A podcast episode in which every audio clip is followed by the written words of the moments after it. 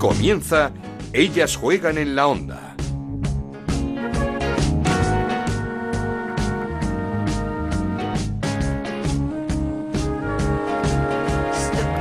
Hola, ¿qué tal estáis? Bienvenidos una semana más a Ellas Juegan, este podcast de Onda Cero que dedicamos al fútbol femenino. Nos podéis encontrar en ondacero.es y en nuestra cuenta de Twitter en arroba Ellas Juegan OCR. Terminó la competición en España, los clubes intentan sobreponerse a las pérdidas para afrontar los equipos eh, para la próxima temporada y seguimos esperando una resolución de la UEFA sobre la Champions femenina, en donde tenemos al Barça y el Atlético de Madrid emparejados en cuartos de final. Los equipos quieren terminar la competición, pero cada vez es más complicado. Francia y España ya han dado las ligas por terminadas. Parece que Inglaterra seguirá el mismo camino y la única que terminará será la liga alemana. Aquí comienza el baile de nombres, de fichajes, de entradas y salidas. En el banquillo el primer movimiento es el de la Real Sociedad y es que Gonzalo Arconada no seguirá al frente del equipo. Ha decidido dar por finalizada una etapa de casi tres años, una brillante etapa que tuvo su colofón el año pasado con la consecución del título de la Copa de la Reina, el primero en la historia de la Real Sociedad. Arconada deja el banquillo del femenino pero seguirá ligado al club. En el español Tampoco seguirá su capitana Paloma, apartada durante esta temporada por ser demasiado clara y sincera al hablar de lo poco que se había reforzado el equipo. El Depor es el conjunto que más se mueve. Miriam Ríos no seguirá. Fichajes oficiales de Estefaní Blanco y de Elena Torres. Y con la duda de si renovará o no la perla, Teresa Abelleira. Esto es lo que pensaba el mister Manu Sánchez. Tengo el mismo pensamiento. Yo creo que, que ahora mismo el, mejor sitio para, para, Teresa está aquí, está en su casa y pues para que siga creciendo como, como futbolista y como persona que, que, aún le falta. Es una decisión que, tiene que tomar ella, la oferta de renovación está ahí y ya, ya solo depende de ella, ya no es, ya no es cosa nuestra. Lo que bueno, pues nosotros no, no, no podemos esperar, ¿no? Por, o sea, tenemos que seguir funcionando y bueno, pues es algo que tiene que que, que, resolver ella cuanto antes, de, de, una manera o de otra, pero bueno, pues nosotros tenemos que seguir seguir funcionando como, como proyecto porque, bueno, pues, eh, porque el tiempo corre, el mercado se mueve y hay que planificar bien eh, para, para, que el año que viene sea también ilusionante. Veremos qué pasa con eh, Teresa porque no es muy optimista por, por, lo que escuchamos el entrenador Manu Sánchez. Pero ahora toca hablar con otro entrenador que ya nos está esperando. Comenzamos. En Onda Cero arranca Ellas juegan en la Onda con Ana Rodríguez. Un técnico al que echamos en falta en los banquillos de Primera Iberdrola dejó el Atlético de Madrid por motivos personales. Para sorpresa de todos, sigue en el club como analista, como hombre de fútbol, un apasionado de este deporte y por eso queríamos hablar con él para hacer balance de la temporada. José Luis Sánchez Vera, ¿qué tal? ¿Cómo estás? Muy buenas tardes, ¿qué tal? ¿Cómo estáis?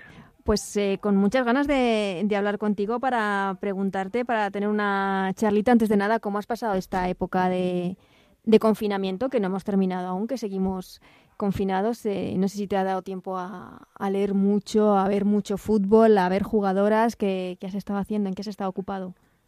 Bueno, pues yo creo que ha sido un confinamiento como para todos duro, ¿no? Algo raro también, diferente, algo algo novedoso por la por la parte negativa, así que bueno, ha sido una, una situación delicada y dentro de, que pasaran pasaban las semanas y, esto avanzaba y que veías que, el tiempo al final tenías que, que, ocuparlo, pues sí, como dices, viendo muchísimo fútbol, viendo trabajos de, de muchísimos compañeros que creo que también este tiempo ha sido un canal importante para, para que todo el mundo se comunicara y pusiera en común muchísimas de sus ideas y de sus criterios metodológicos y trabajos viendo mucho fútbol femenino, viendo muchas futbolistas y, bueno, como siempre, soñando siempre con, con el verde y, disfrutando de lo que tanto nos gusta que es el fútbol femenino.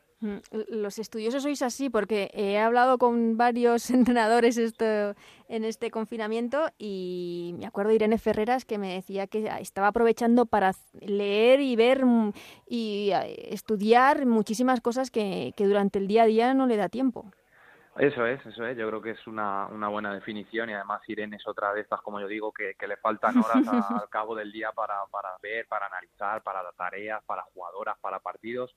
Y bueno, pues eh, todas estas semanas es lo que te digo, según iban avanzando y una más y una más y una más, al final pues eso, lo que sí tienes, eh, dispones es de, de mucho tiempo. Una vez que entras, como yo digo, en faena y, y entras en, en competición, es verdad que el día a día te faltan horas para poder llegar a esta parte ¿no? de, reflexión en base al fútbol, de ver, de ver algo tranquilo, de leer un libro en condiciones, de poder ver, no sé, un documental que tienes por ahí guardado, un partido que mm. te queda en el tintero bueno, pues yo creo que igual que, Irene y que muchos de, los compañeros, pues seguro que aprovechando este tiempo para todo eso, claro. Claro, ¿y, qué ha hecho José Luis Sánchez Vera desde, desde esa renuncia, por así decirlo, al banquillo del Atlético de Madrid, que nos pilló a todos un tanto por sorpresa? Eh, después, eh, cuéntanos qué, has estado haciendo.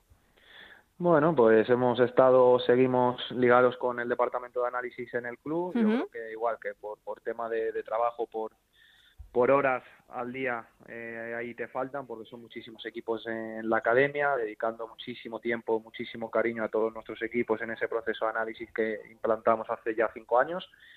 Y nada, bueno, hubo un primer momento ahí un poquito más de, de shock, que la parte emocional, pues bueno, pues tienes que, que superarla porque no fue una renuncia nada, nada, nada fácil, como todas las renuncias nunca son fáciles y bueno, luego una vez que, pasa todo, pues aprovechando para ver eso, muchísimo fútbol, para ver la Liga Española, para aprovechar a ver esas otras ligas europeas que durante el día a día en la competición no tenía tiempo y que después de, varios años que, llevaba ahí enganchado, pues con el filial o en este caso el último año ya con femenino, bueno, pues ha sido un tiempo de que hay veces que, tienes que parar, que, tienes que reflexionar, que tienes que poner todo en su sitio y volver a, prepararte muchísimo para si en algún momento llega una oportunidad, pues bueno, pues intentar otra vez hacer un, buen trabajo.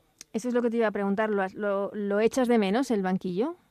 Sí, mucho, mucho, mucho. Yo creo que a los que a los que somos de, fútbol o de verde, como yo digo, hasta el periodo de vacaciones de verano, llegas a junio, que llegas a ir reventado de todo, que lleguen las vacaciones y cuando has descansado como 10 días es como diciendo, uff, oye, pues yo ya en una semanita me incorporaba, ya que a hacer corto Así que sí, un periodo más largo como, como este, que ya son varios meses, sobre todo estos dos meses también de confinamiento, absolutamente todo parado, sin ver fútbol, sin tener esa sensación de, de la competición, pues bueno, pues se hace, se hace, se hace largo, se echa de menos y se, se piensa en ello muchísimas veces al cabo del día, sí, eso está claro. ¿Pero lo has echado tanto de menos como para llegarte a arrepentir de la decisión que tomaste en su día? No, yo creo que en eso me, he reafirmado en, varias entrevistas. Yo creo que, la decisión nunca ha sido o he tenido un momento de, arrepentimiento. Creo que la decisión estaba muy meditada, no fue no fue de un día para, para otro ni, ni mucho menos. Otra cosa es cómo, cómo sale la, la situación, ¿no? O cuando se publica o cuando se llega a esa a ese periodo público y, y yo entiendo pues oye que pille ahí un poco pero no era una decisión que venía que venía muy meditada, era una decisión que, que tengo, me, me, reafirmo en, en ella eh, en cuanto al por qué, ¿no? A mis, mis razones o mis argumentos y, y, sin más, que lo echo de menos, que me hubiera encantado que esa situación no, no, no se diera, que pudiera estar, ¿qué tal? Claro, en cualquier situación de todo lo que yo estaba viviendo estaba siendo un afortunado, quizás hasta el momento el más afortunado, ¿no? Hmm. Pero bueno, arrepentirme de la decisión que, que tomé, ¿no? Creo que, que, está bien tomada y que, que, bueno, que era el momento de, de poner ahí un punto o unos paréntesis y que todos pudiéramos tener ese tiempo de, de reflexión que creo que, que, nos hace falta. ¿Y no has tenido ofertas de, de otros equipos de, para ocupar el banquillo de otros equipos? Sí, sí, sí, sí. La verdad que, que en ese sentido no, no estamos nada descontentos porque al final que, la gente te pregunte, que la gente se quiera sentar contigo, que quiera conocerte, que quiera intercambiar ideas de fútbol, eh, tiene que ver directamente por, por el buen trabajo que, conseguimos hacer la temporada anterior. Y bueno, pues sí, sí hemos tenido diferentes equipos que, que se han sentado para, para hablar, para pasar ratos, para, para reunirnos. Pero bueno, es verdad que, que sé que esta pregunta está viniendo en varios medios por alguna publicación. No, no hay nada firmado, no, nada, absolutamente nada, nada, absolutamente nada, sino todo lo rotundo que estoy siendo en cada medio que entro. El día que saliera, pues fíjate si me van a llamar y van a decir, anda, boquiquis. Así que no, no, no, hay nada. Creo que esto del coronavirus y de la pandemia ha echado al traste muchísimos de los planes de, de la sociedad en común, pero bueno, como estamos hablando de fútbol, de, de los equipos de, de fútbol, ahora hace poquito leía una, una noticia que prácticamente la liga inglesa eh, femenina también se va a cancelar, queda, queda cancelada, quedaba por decidir el, coeficiente este de puntos para el campeón y el equipo champion, pero es que la situación creo que es mucho más complicada de, lo que todos nos hubiera gustado que, fuera, claro, y bueno, el fútbol o entre comillas la reorganización del fútbol pasa a un segundo plano y creo que, que, nos vamos a tener que reinventar en todos los sentidos, pues eso, jugadoras, técnicos, clubes, direcciones deportivas, va a mm. ser un mercado, me imagino, raro, muy raro de, de fichajes este verano también, pero bueno, sí hemos tenido acercamientos y seguimos hablando con, con diferentes clubes.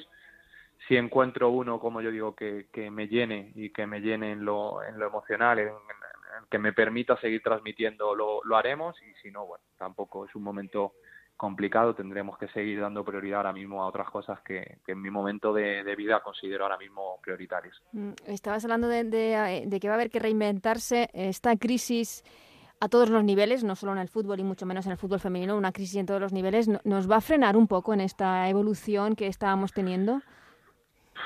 Pues quiero, quiero pensar que no, quiero pensar que no, pero como al final yo en esto siempre me gusta ser muy, muy realista y decir opiniones, creo que sí, creo mm. que, que, va a frenar, creo que por obligatoriedad, creo que ahí, bueno, luego diremos es que la apuesta, es que no la apuesta, creo que es un momento muy delicado, muy delicado para, para todo el mundo en la sociedad, para todo el mundo en la sociedad, cuando se vuelva a incorporar gente que ha perdido trabajos, no va a volver esa normalidad tan cercana y en fútbol pues pues va a pasar. Y si el fútbol masculino ya se está siendo se está viendo penalizado en ese sentido el fútbol femenino que todavía somos los que estamos agarraditos por detrás no ahí de, de la cola intentándonos enganchar pues yo imagino que no va a ser un retroceso no es un paso atrás ni, ni mucho menos porque yo creo que, que hay una base muy sólida en el fútbol femenino y todo lo que viene por detrás pero sí va a haber que, reinventarse en ese sentido. Creo que, por ejemplo, esto, el punto positivo va a ser que va a favorecer otra vez el desarrollo de futbolistas de la base. Creo que los equipos van a tener que, agarrarse mucho a esas jugadoras que tienen de proyección, a de verdad atreverse a dar el paso y, ponerlas a, competir, o vamos a tener que ponerlas a competir. Eso va a hacer que los clubes inviertan mucho más en todo lo que viene por debajo y todo lo que viene por debajo y que sea buena inversión. Yo creo que lo que hace es afianzar más aún el futuro a medio y largo plazo de lo que es el fútbol femenino, así que bueno, es el pez que se muerde un poco la cola. Yo creo que el negocio tan rápido que se estaba generando en el fútbol se va a parar un poco, pero va a favorecer o, va a potenciar otros aspectos del fútbol femenino que creo que a la larga serán incluso mejor que, bueno, que los derroteros que hayamos incluso cogido en estos dos últimos años. Mm, ¿Crees que se tomó una decisión eh, precipitada al, al dar por cancelada la liga?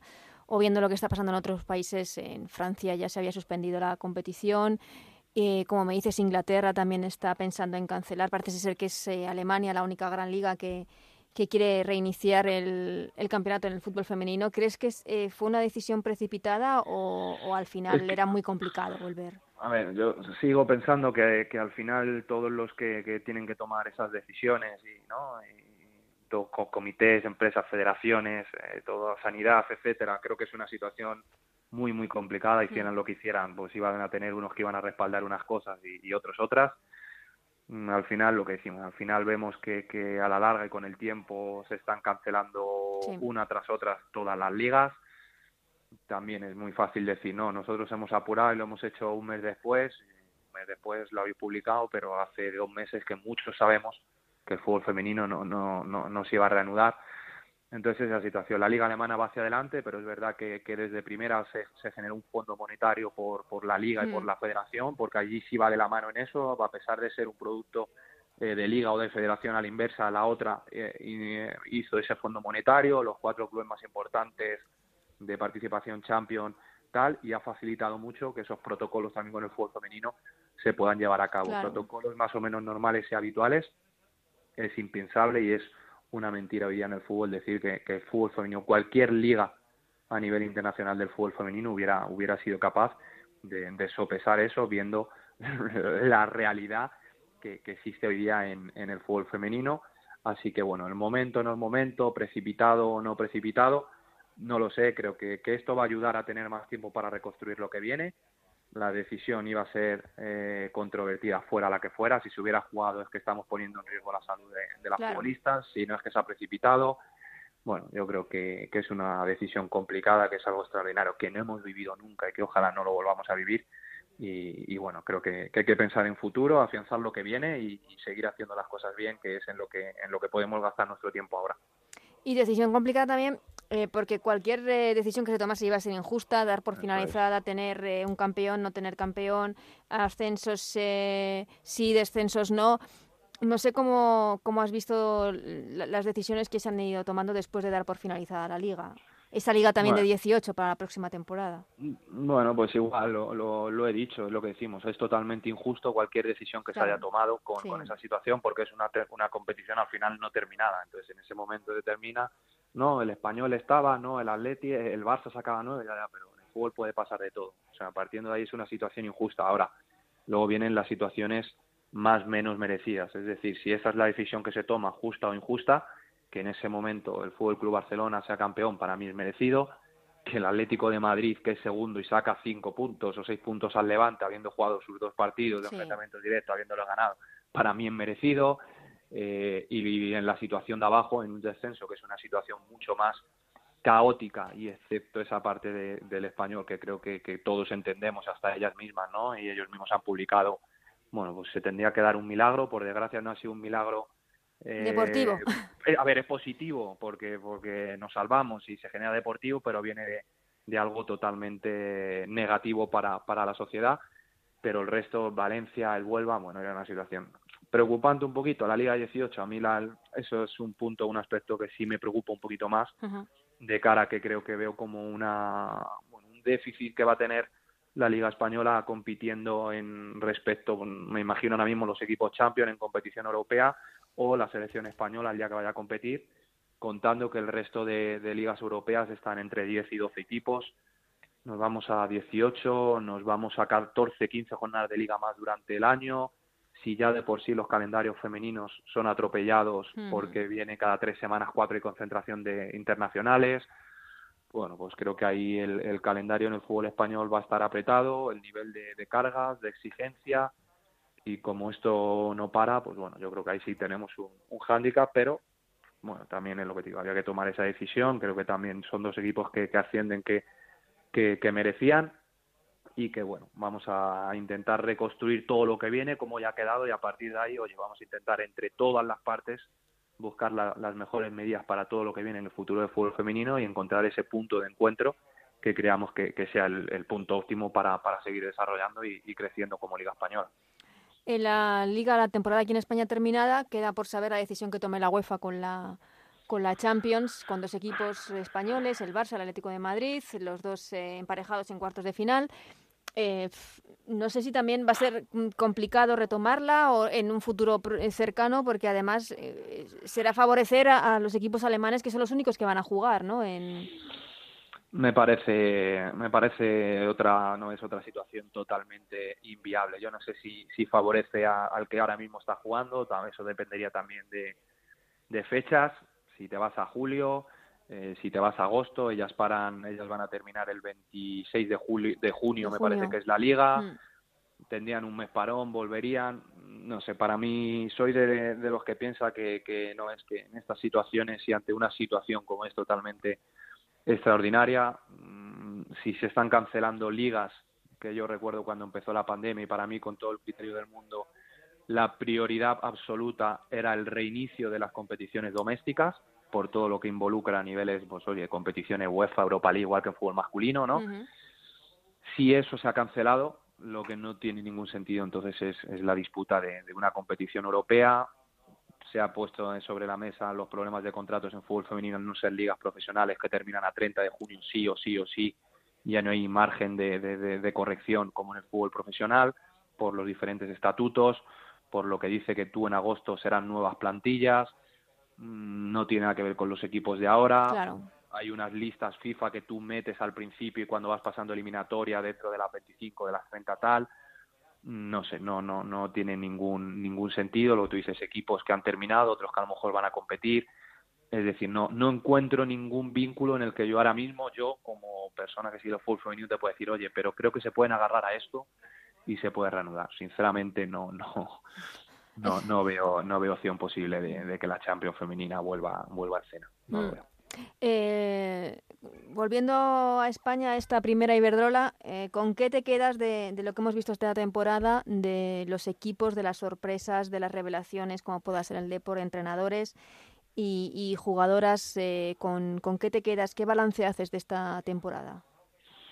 Bueno, pues yo creo que, que el, balance es positivo en todos los sentidos y a mí me, reafirma en lo que venía diciendo muchísimo el año pasado y en el principio de, esta temporada, de el fútbol femenino español y el fútbol femenino en Liga Iberdrola, con, todo lo que compete ¿no? a, nuestra estructura, todo lo que se está desarrollando, está en continua evolución, en continuo crecimiento. Creo que se ha demostrado así a nivel competitivo, la igualdad máxima que tenemos, eh, excepto en esos dos puntos ¿no? que quedan ahí de Atleti y Barça, que, que se sigue rompiendo, o el Barça este año un, un pasito más por, por encima, la igualdad que hay, que por abajo.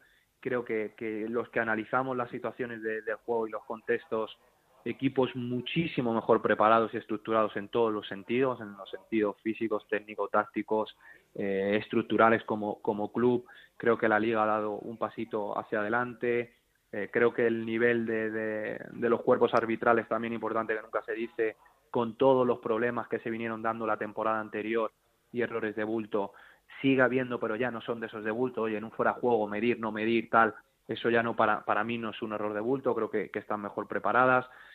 Entrenadores, creo que empieza a haber entrenadores de un nivel altísimo y, todo está favoreciendo que, que, esa capacidad que tiene la futbolista de, de querer aprender y mejorar se está viendo influenciada por, por la buena formación de, de, técnicos y los clubes que apuestan por esos perfiles. Creo que, que, que el nivel del Barça no, no, no, hay que decir nada, yo creo que, que a la vista está.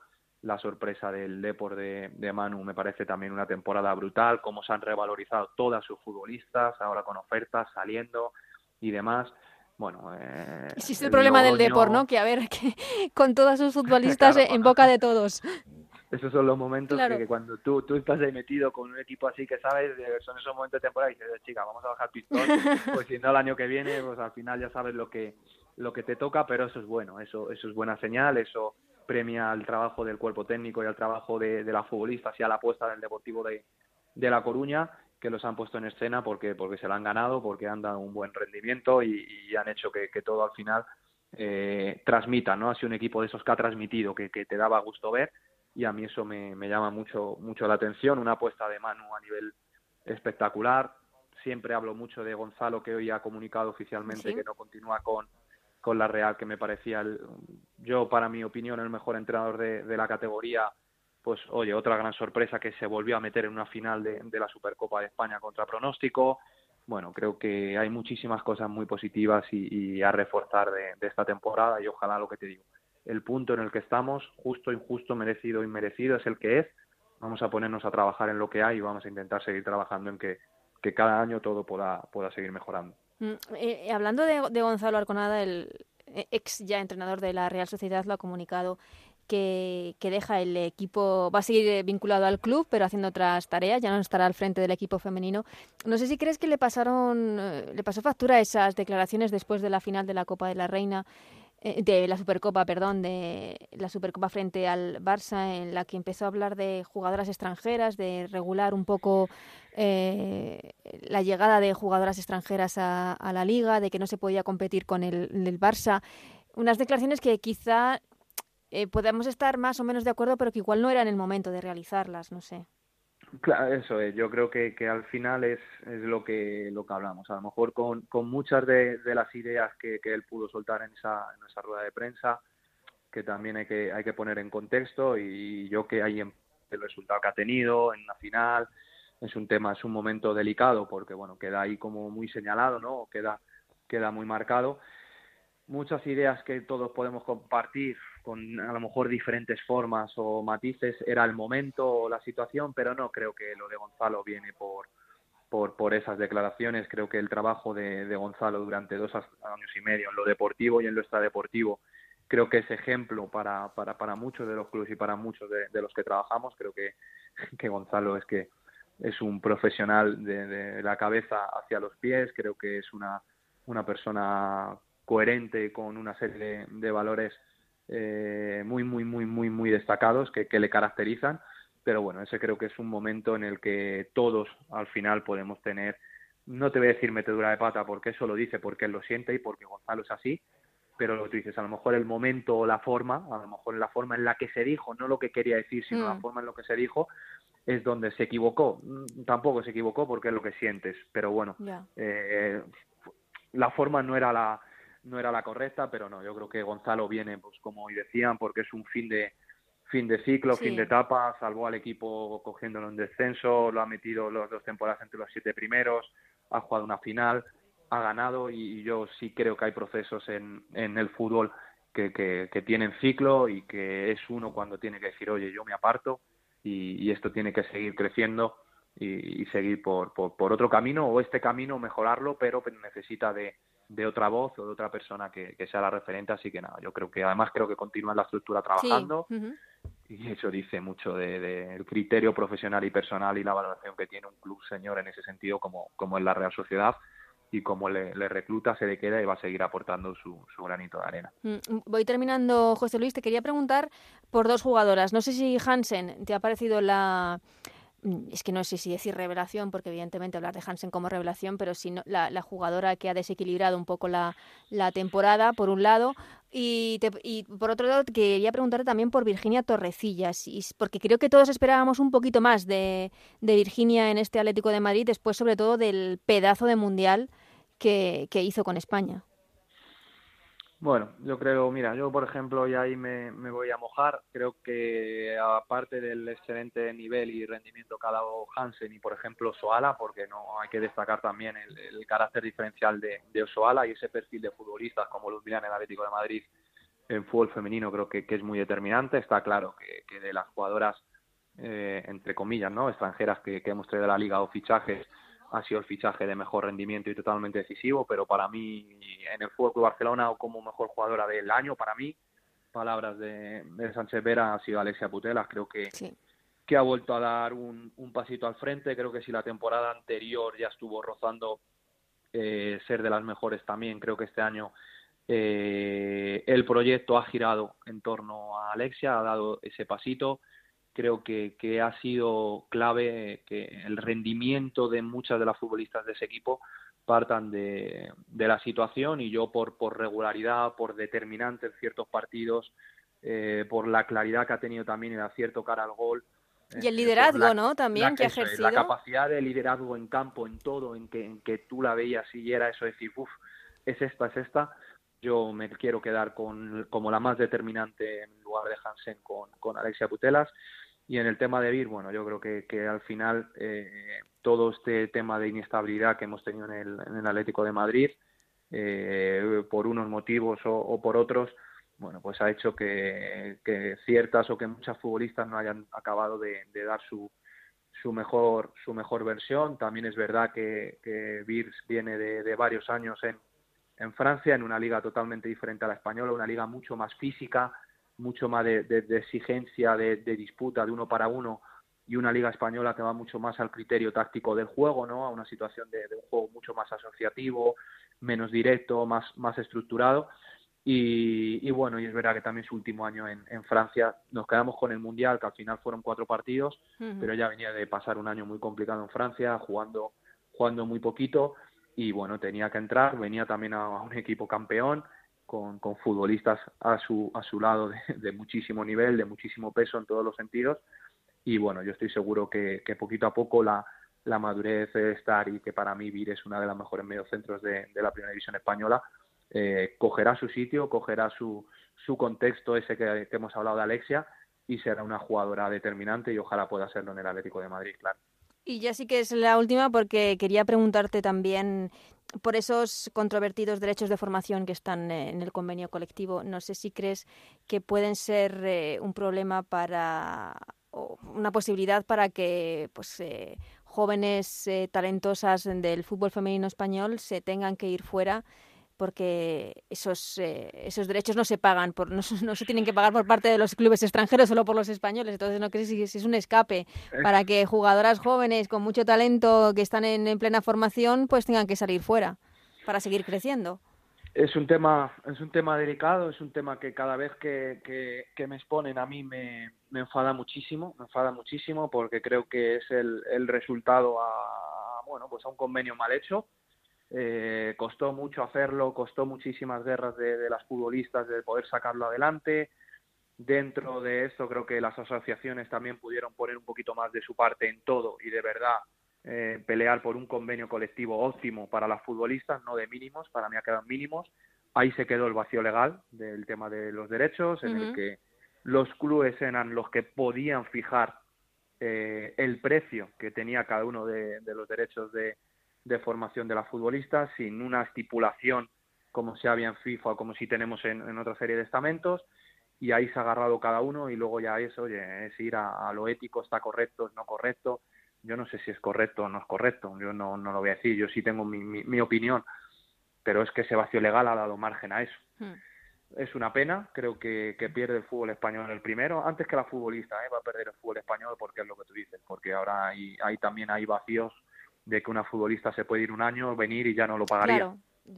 Entonces es que no tiene ningún sentido nada, yo sí espero que de verdad, ya que no se hizo, mira, quiero creer por, por bueno, por, por inconsciencia, porque se fue, porque se escaparon y se escapan hilos en algo que se, que se hace de cero, y ahora que sí está, que se puedan sentar de verdad, que de verdad quieran aportar por el fútbol femenino español y, por la formación, por el derecho de los futbolistas, protegiendo, está claro, también los derechos de los clubes, porque yo sí entiendo y respeto que los clubes ahora, aunque no sé, me pongo, eh, Ona Battle, que termina el contrato, Eva Navarro sale porque termina contrato, no quiere renovar, está en su pleno derecho, eh, igual que el, Levante dejarla salir o intentarla eh, convencer, pero, oye, tú eres una futbolista que con 15, con 16 años nosotros apostamos por ti, sacamos, te dimos ya no solo la formación deportiva o ponerte en el escaparate, sino formación en valores educativos, etcétera, etcétera, porque tú has venido aquí con nosotros y que tenga que sacar su, su parte igual que lo hay en el, en el fútbol masculino. Hay clubes que con derechos de formación, clubes muy humildes que siguen pillando una cantidad económica incluso porque, oye, se tiró seis años en el Ciringanillos o en el Canillas o en el San Roque, pero o lo regulamos o bueno perderemos lo primero el fútbol español porque van a salir fuera porque ya está en actos de rebeldía pues no te preocupes. Hay clubes muy importantes fuera de Europa que están deseando que eso pase que se las lleven y se las llevan gratis pierde el club porque al final va a salir a coste cero entonces yo creo que ojalá de verdad se sienten eh, quieran poner ese ese punto de, solución coherente y lógico que yo ahí ya no sé lo que es no lo sé pues eso habrá seguro que, que, estipularlo pero estipularlo bien y que pueda favorecer que clubes futbolistas y por tanto el fútbol femenino español salga, salga beneficiado y que cada vez seamos, seamos más fuertes, que lo importante y yo creo que, que se va a conseguir, no me cabe ninguna duda que eso va, va a cambiar, que todos van a poner su parte y, se va a poder sacar adelante. Pues José Luis, muchísimas gracias por esta charla, que quizá nos hemos pasado de tiempo, pero es que la verdad es que es un lujo escucharte y nada, que tenemos muchas ganas de volver a verte otra vez en un banquillo, a ver si puede ser la, la próxima temporada. Bueno, ojalá, ojalá pueda ser así y que, pronto desde el verde también volváis a, llamarme, que, es un ratito agradable que, hablamos de, fútbol sin buscar nada más allá del fútbol, es de, agradecer y, como siempre nada, enhorabuena por, por vuestro trabajo, ya sabéis dónde estoy y lo que, lo que necesitéis contar conmigo, ¿vale? Esto es Ellas juegan en la onda, el podcast de Onda Cero en el que te contamos todo lo que pasa en el fútbol femenino.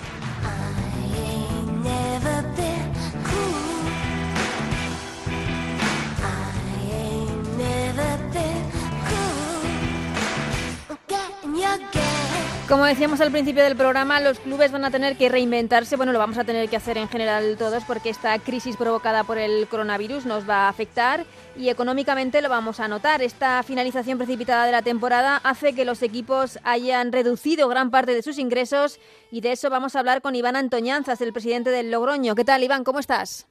Hola, muy buenas tardes. Muy bien, gracias. ¿Cómo va? ¿Es mucho trabajo después de este, esta decisión de terminar la, temporada aquí en España, esta primera Iberdrola? Mucha, no sé, supongo que trabajo con, con jugadoras, contratos, casas, eh, papeleo en general. Sí, sí, esto no, no paramos. Está claro que, bueno, se ha adelantado un poquito el tema pues, de, hablar con las jugadoras para ver si contamos o no lo que contamos para la temporada que viene, que ya el director deportivo está en ello y, bueno, y mandando los contratos y recibiendo pues de las que renuevan y las que queremos fichar, mm, eh, ahí se va, se va a renovar mucho el equipo, por así decirlo, tampoco sé hasta dónde puedes hablar, pero o se va a intentar mantener el, la estructura del bloque. Sí, en principio con el cuerpo técnico también hemos hablado y bueno, estamos ahora cerrando los últimos flecos, pero bueno, contamos que van a continuar igual los cuatro y, y bueno, lo que nos han pedido al club es, pues bueno, dentro del mantener un poquito el bloque que ellos creen que es el bloque fuerte para, pues, bueno, para poder seguir compitiendo y, y hemos empezado a hablar pues con esas jugadoras que nos han pedido el cuerpo técnico que, sí que por ahora pues parece que, queremos, vamos, bueno, estamos en camino de poder poder renovarlas. Mm, lo que pasa es que supongo que no es fácil, ¿no? Porque mm, después de terminar la, temporada de esta manera, sin eh, jugarse las últimas jornadas, ¿en cuánto estimáis las pérdidas, ya eh, tanto en derechos de televisión eh, como en mm, ingresos de publicidad, todo, todo lo que habéis dejado de, ingresar en estos meses? Sí, pues nosotros, pues en principio entre solo publicidad y televisión, entre esas dos, pues bueno, yo creo que llegaremos a, pasamos más de los 100.000 euros, sin contar los, los otros derechos de televisión de la Copa que tenemos también con, con MediaPro, que bueno, que todavía tenemos una reunión pendiente con ellos, pero que esperemos poder recibir y luego aparte pues bueno tema de pues otros ingresos que tenemos como puede ser el tema de los de los partidos de los las subvenciones que bueno que aunque nos nos dicen que va a ser todo parecido o algo pero todavía no tenemos la certeza de que vaya a ser igual pues pues bueno sí que ha sido un palo fuerte sí mm. esto es lo que habéis dejado de ingresar eh, de esta temporada pero supongo que, que igual de complicado será hacer un presupuesto para la que viene claro al final nosotros estamos intentando también hablar con las instituciones a ver a ver lo que nos pueden lo que nos pueden decir o para la temporada que viene que aunque sea menos que este año o lo que sea pero que nos lo digan cuanto antes para empezar a, a planificar un poquito la temporada que viene y, con los patrocinadores igual estamos ahora cerrando un poco lo de esta temporada a ver hasta dónde pueden llegar los que faltaban de pagar y negociando un poco a ver como siempre a la baja lo de la temporada que viene porque tampoco tenemos mucha información pensamos que va a ser más corta y, y claro pues los patrocinadores también nos piden esa información mm, temporada más corta por, ¿por qué? porque eh, eh, en teoría son una temporada con 18 equipos una primera de Iberdrola con 18 equipos Sí, sí, más corta de, meses, de, tiempo. no de, partidos, eso, sí, porque sí que sabemos que esto lo lógico es que empiece más tarde de lo mm. normal, no creo que empecemos la pretemporada en julio, para empezar la liga en agosto, finales de agosto, como se pensaba, entonces, y acabar, tendrá que acabar igual en mayo, me imagino, porque hay Eurocopa, y luego Olimpiadas también, y entonces, pues bueno, sabemos que va a durar menos meses y y bueno, y al final pues ahí estamos peleando. Pero al final, como digo, 18 eh, equipos, son más partidos, son más viajes, también es un incremento del presupuesto. Eso también. es cierto que también nosotros preferimos y esperemos que lo que nos comunicó la federación de no hacer dos subgrupos, que siga adelante y, que seamos un grupo solo, van a ser dos partidos más. Es verdad que uno nos toca a nosotros cerca y, no pasaría, no haríamos noche fuera, pero el otro sí que nos pilla lejos y es de los que hablamos nosotros de los de los caros, ¿vale? De los que nos sale también más caro de lo normal el desplazamiento y, sí, claro, es otro incremento en los gastos. ¿Los clubes están todos preparados para asumir esta liga de 18 o no sé, cómo no sé si os habéis reunido entre vosotros, si va a haber algún tipo de ayuda de la liga, porque supongo que el tema de la federación está igual, o te, eh, te ascribes a, al programa, te inscribes en el programa élite y renuncias a tus derechos de audiovisuales o no tienes ayudas de la federación. Sí, no, eso sigue igual, no tenemos, no tenemos noticias de ellos. Y lo de la liga, al final, pues bueno, yo por lo que entendemos es complicado ya que nos llegue un dinero de, de la liga para la asociación por el tema de que, bueno, se llegó a un acuerdo con la federación de que tenía que pasar el dinero por la federación para que nos llegara a los clubes. Y sí que hablamos hace, bueno, hace un par de semanas tuvimos reunión en los clubes y, bueno, sí que es verdad que son dos partidos más pero bueno, en principio son asumibles dos partidos más. Todos pensamos que preferimos tener esos gastos que no que no que haya dos grupos dos grupos en la primera categoría. No, eh, eh, es, desde luego esa opción de dos grupos eh, creo que nadie la contempla, salvo que lo decida finalmente la competición, pero tanto jugadoras como técnicos, como te escucho a ti también, presidente, no, no contempla esa opción. No, la verdad que nosotros no, y, sobre todo escuchando a, a, los dirigentes que hemos escuchado estos días o en las reuniones que hemos tenido, que hace ocho o diez años sí que se debió de, de optar por un formato así y bueno, y todos dicen que no funcionó nada y que sería volver para atrás después de lo que hemos conseguido estos años. Sí. Eh, ¿No os habéis planteado los clubes eh, el hecho de decir, bueno, pues cedo mis derechos a la federación, pero que me llegue ese dinero por parte de de la federación esa ayuda. Eso nos lo habéis planteado. No, pero es que al final no, yo no puedo ceder esos derechos porque los tiene MediaPro. Los tiene firmados con MediaPro. Claro, Mm. al final yo si MediaPro llega a un acuerdo con la federación para que, yo creo que como al final debió pasar casi en la Copa, en la Copa yo creo que justo antes de jugarla mm, salió publicado y todo, yo Sí. el partido de semifinales nuestro como que MediaPro y la federación se habían puesto de acuerdo y lo iban a televisar dos plataformas, la nuestra y otra. Pues bueno, al final llegaron a un acuerdo ellos y yo no, ahí no nos metemos, al final yo tengo los derechos cedidos a MediaPro y ellos pueden hacer con los derechos un poco lo que crean conveniente. Yo no puedo negociar directamente con la federación porque yo tengo cedido los derechos, entonces eso ya sería una cosa más de MediaPro. Mm.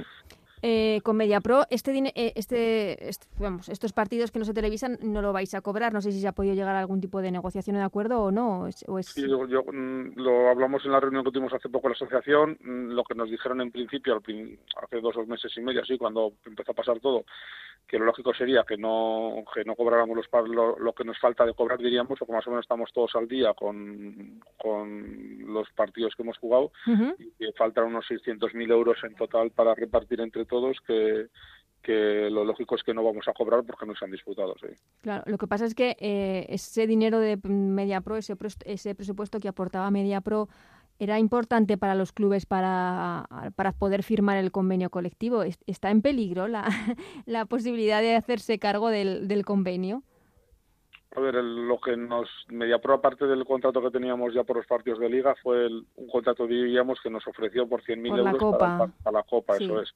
Y eso es lo que pensamos que todavía eso esperemos cobrar, porque si no cobramos eso sí que, no sé si estaría en peligro el convenio, pero que en varios clubes, en muchos clubes, no podamos llegar a pagar lo que firmamos con las jugadoras, puede ser que sí, porque porque claro, era in- imprescindible recibir ese dinero tanto este año como los siguientes años para poder afrontar a poder subir el, bueno, el dinero de las jugadoras hasta esos límites. Bueno, en, en teoría la, la intención es que esa copa se juegue, esas semifinales y esa final se juegue en cuanto se pueda.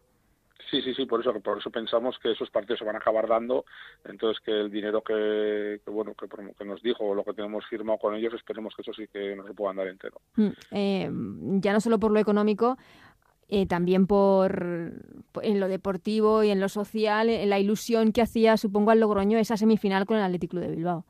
Sí, está claro. Al final nos pilló justo la semana anterior cuando se quitó todo esto y la verdad que teníamos muchas muchas cosas preparadas para ese día, para que fuera una fiesta aquí en la ciudad, en nuestro club, pues bueno, iban a venir todos los niños nuestros del club, que tenemos casi mil niños y niñas, y queríamos hacer muchas actividades dentro del estadio y todo eso, pero bueno, esperemos que, que el- una de las ideas que tiene la federación es volver a jugar la Copa, las semifinales en casa y cuando se pueda ir el público, pues bueno, pues tendríamos que esperar y a ver si podemos hacer una cosa parecida. Pero si eso es así, habría que esperar al año que viene, ¿no? Al 2021.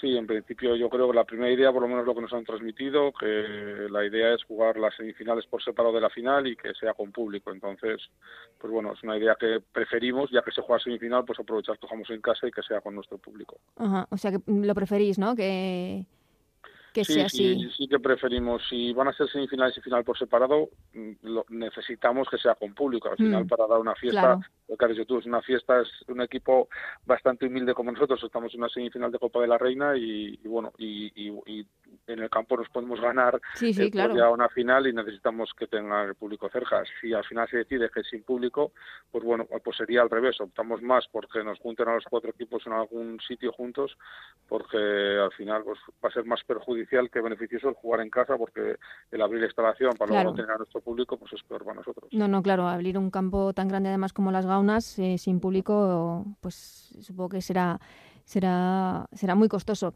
Eh, Iván, ¿crees que se podía haber esperado para tomar esta decisión de terminar la temporada, que en algún momento se podía haber jugado o las condiciones para retomar la competición eran, la verdad, es que bastante complicadas?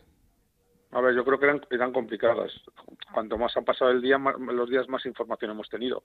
Yo sigo pensando que ha sido precipitado porque podíamos seguir esperando. No sé si para jugar un mes y medio, en un mes todo, pero bueno, mm, es verdad que ahora cuanto más noticias tenemos, tam- tampoco tenemos del todo claro cuándo podríamos entrar o cuándo no.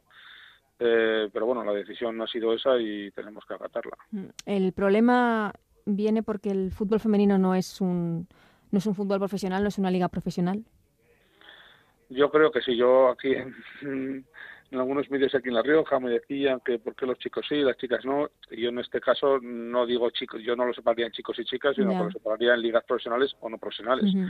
Que igual lo que tenemos que pelear es eso, que, que, en breve sea una liga profesional y las consideraciones que tengamos sean igual que las de fútbol masculino de primera y segunda, que sí que son profesionales, más que por el, por el sexo. Sí, es que al final se ha tomado la misma decisión que en que las ligas no, no profesionales, tanto en fútbol como en otros deportes, como puede ser el, el balonmano, por ejemplo, que también se ha dado por terminado todo.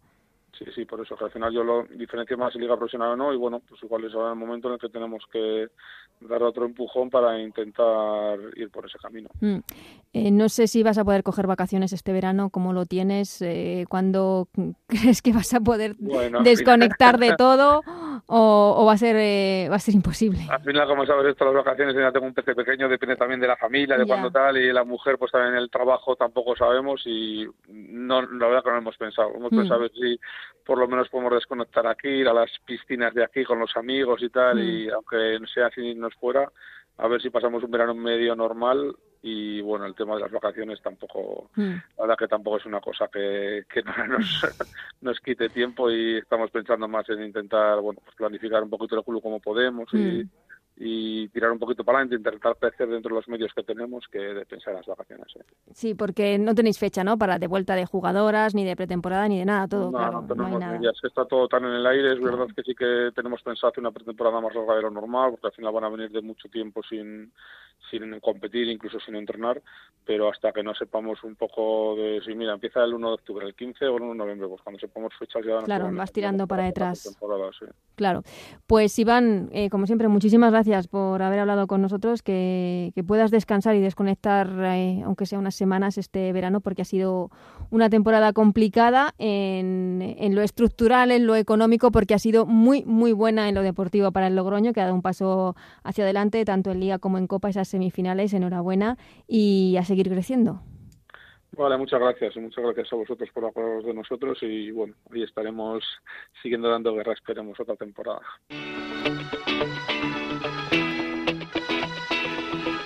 Seguimos con Ellas Juegan en la Onda, con Ana Rodríguez.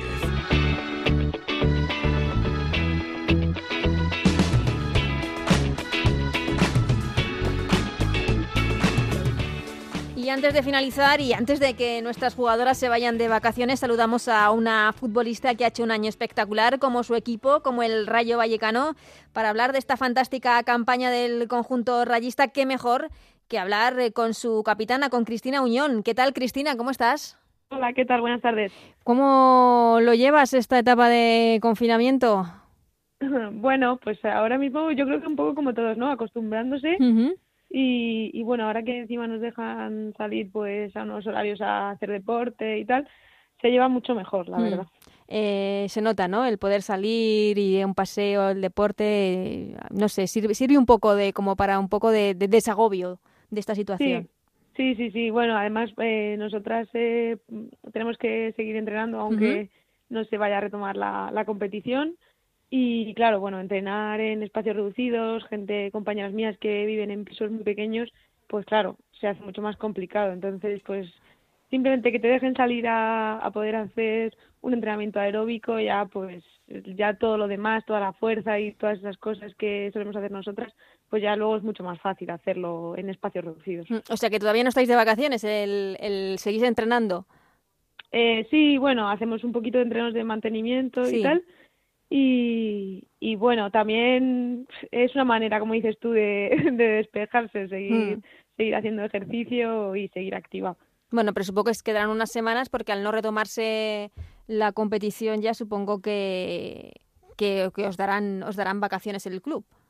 Mm, bueno, de momento eh, eh, no sabemos exactamente cuándo nos van a dar vacaciones. Es verdad que bueno, pues que nuestros contratos la mayoría de ellos terminan el, el 30 de junio, que al final es cuando acaba la temporada. Claro. Y, y, bueno, aunque aunque fuera también el último partido, se supone que se fuera a jugar el último partido de liga este fin de semana pasado, sí. pues nosotras hubiéramos seguido también entrenando. Hasta el 30 de junio. Claro. El, no sé cómo has visto este final de temporada, evidentemente atípico, raro, distinto.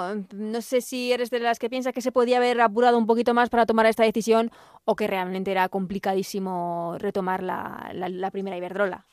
Mm, bueno, es verdad que siempre hay que priorizar pues pues la salud y, y, entiendo que, han, que las instituciones han tirado por ahí. Es un poco quizá llamativo que sí que se haya retomado el, el fútbol masculino, que sí que se tenga pensado o previsto que se retome el fútbol masculino y el nuestro no se haya ni valorado la posibilidad. Pero bueno, supongo que ellos han, han decidido o han puesto en una balanza pros y contras y, y han visto que, que por las razones que fueran o que ellos crean, no era viable. Es que ahora toca otra lucha, porque después de haber conseguido la firma del convenio colectivo, eh, igual hay que luchar porque la ley del deporte, eh, la primera Iberdrola pasa a ser una liga profesional. Yo creo que ese es el problema, que al, que al no ser una liga profesional, eh, no, pues ha terminado como todas las ligas profesionales, sin terminarse. Claro, Sí, bueno, vivimos vivimos en una ambigüedad constante nosotras. tenemos, es verdad que tenemos fichas profesionales. Bueno, nosotras de hecho eh, podemos salir a, pues eso, a realizar ejercicio ahora mismo en cualquier franja horaria, pues por lo que te comentaba, que nosotras sí que tenemos una ficha como eh, deportistas profesionales. Nuestros contratos así así lo dicen también pero mm, pues participamos en una competición que no está considerada como profesional entonces mm, creo que eso sí que sí que habría que retomarlo, sentarse y de una vez por todas que, la liga se considera profesional. Sí, es que parece que es una tras otra. ¿eh? En plan, ya, está el convenio, pero ahora pasa esto. Que, que, que, no termina de, consolidarse el, fútbol femenino. Mm, Cristina, eh, lo que os ha dolido es que no os hayan consultado ni, ni a jugadoras ni a clubes. Hombre, está claro que, que es una decisión tan importante tomarla de una manera así unilateralmente, pues llama bastante la atención. Eh, sí que entiendo que, que, bueno, aunque hayan decidido eso, sí que se podría haber consultado tanto a jugadoras como, a clubes, que al final son, son los implicados de esta competición y son pues los que también han hecho un esfuerzo por firmar un convenio y, y bueno, al final los protagonistas de todo esto, al fin y al cabo. Mm, eh, además, una temporada para el Rayo que yo creo que se puede calificar de espectacular, porque siempre es el Rayo un candidato a, al descenso, a, luchar por la salvación, por la permanencia, pero siempre nos sorprende y no es que se salve, es que acaba entre los mejores, los eh, de la mitad para arriba de, de los equipos de la primera Iberdrola. Sí, sí, la verdad que a nosotras, bueno, pues este paro nos ha venido quizá un poco mal porque sí que teníamos pues eh, un final de temporada bonito, que teníamos conseguido el objetivo que, que bueno, que al principio pues mucha gente nos daba en las quinielas de descenso. Eh, pero bueno, una vez conseguido eso, pues sí que teníamos mucha ilusión por, por seguir y ver dónde podíamos acabar. Eh, no sé si ese empate en casa frente al Barça, creo que era la segunda jornada de liga, os espoleó y os dio confianza de cara al resto de temporada. Sí, la verdad que sí, eso creo que fue un punto de inflexión. Veníamos de una pretemporada muy, muy complicada. Además empezamos la liga en Logroño, que bueno, que al final Logroño también ha sido un equipo sorpresa para todos este año.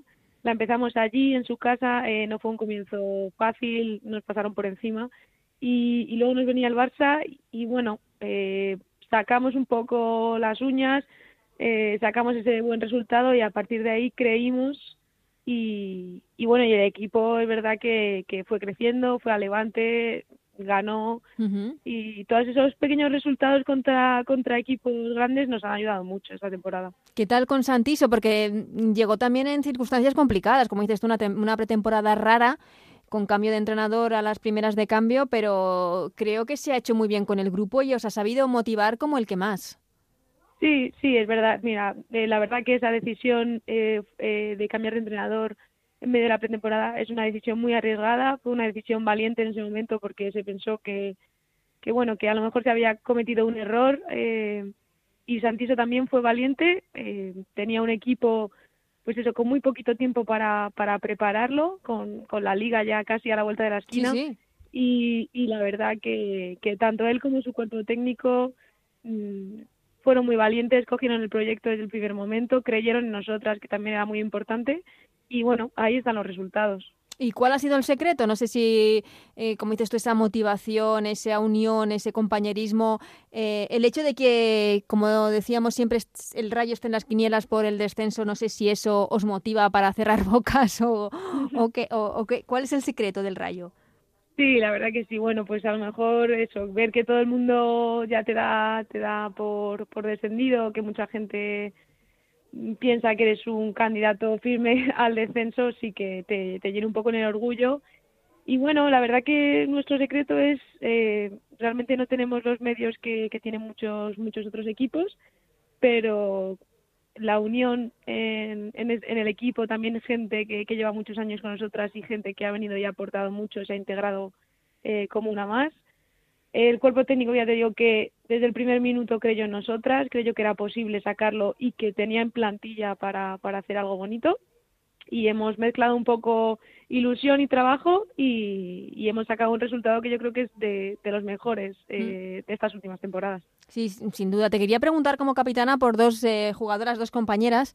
Eh, Patricia Larqué, la portera, que yo creo que ha tenido una temporada absolutamente brutal, espectacular en la portería del Rayo Vallecano.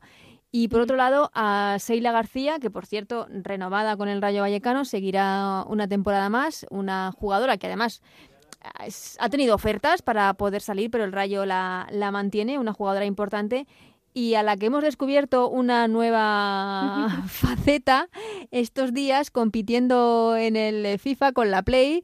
¿Es así de competitiva, Seila?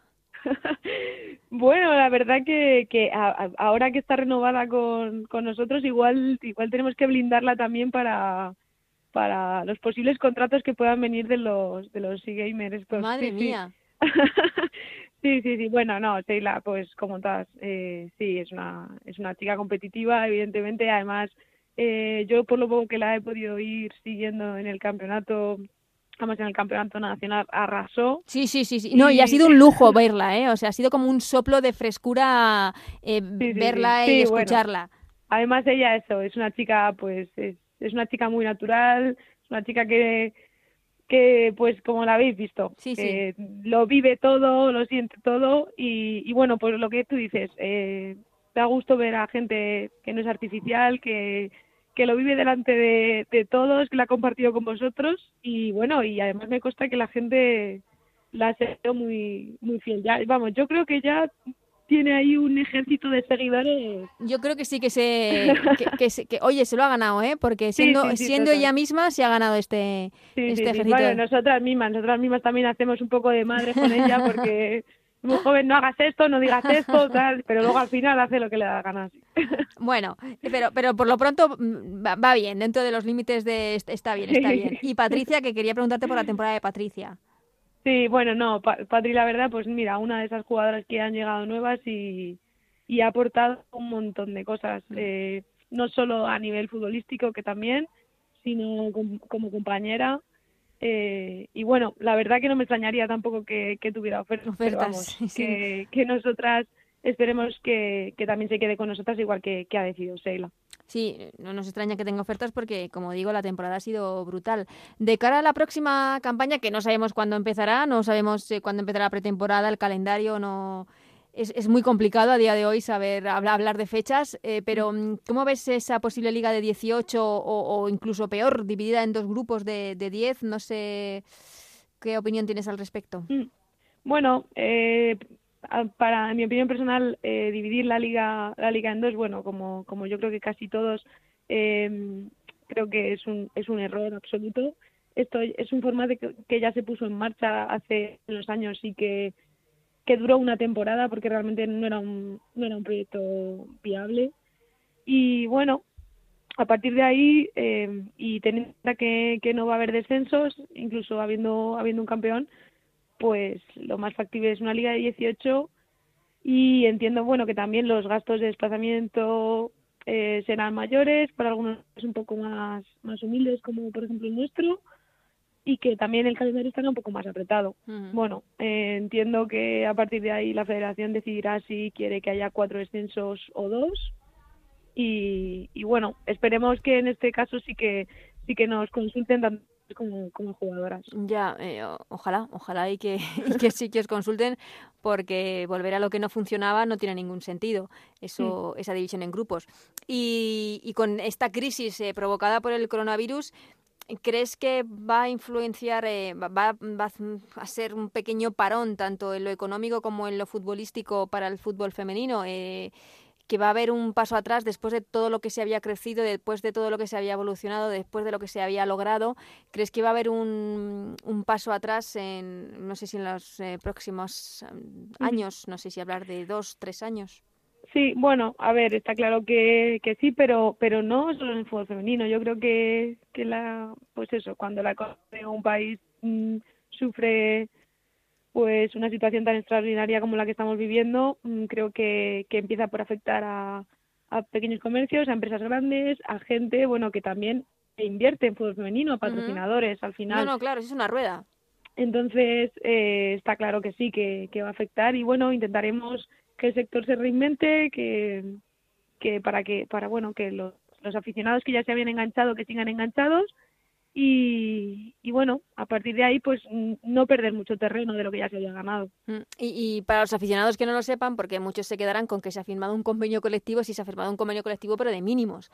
Eh, hay muchas jugadoras, eh, de, la mayoría, eh, muchas no, la mayoría de las jugadoras seguís compatibilizando el fútbol con otro trabajo. Sí, sí, bueno, sobre todo sobre todo las que somos un poco más veteranas, uh -huh. Eh, pero sí, el convenio que, que se ha firmado, bueno, pues eh, yo entiendo un poco para poner unas unas bases y, y bueno, eh, el error eh, sería pensar que, que ya está todo hecho y que, y que hay niñas que van a, a supeditar su, su futuro a un sueldo de, de mil euros mensuales y que van a van a centrarse única y exclusivamente en eso y van a dejar sus estudios o no van a, a tener la posibilidad de, de, trabajar en otra cosa. Entonces, creo que, que ese es el camino, pero que se debería trabajar un poco en base, en base a eso y mejorarla. No, no, claro, es eh, de mil euros, pero para, para seguir mejorando es una base, como dices, para seguir mejorando porque, pues evidentemente, de cara a un futuro no se puede vivir con, con mil euros. Eso es. Pues eh, Cristina, que ha sido un placer hablar contigo. Eh, nada, que eh, acabéis eh, todo lo bien que podáis esta, estos entrenamientos hasta el día 30 de junio, que tengas unas merecidas vacaciones y que a ver cuándo podemos volver, que volvamos cuanto antes. Eso es, y que volvamos bien y que bueno, que, podamos disfrutar todos de, del fútbol femenino, masculino y, y que bueno, que al fin y al cabo que, esto es lo de menos, que, que tengamos todos salud y, y, nada, que muchas gracias a vosotros por atendernos y, y dedicarnos este ratito al fútbol femenino, ¿vale?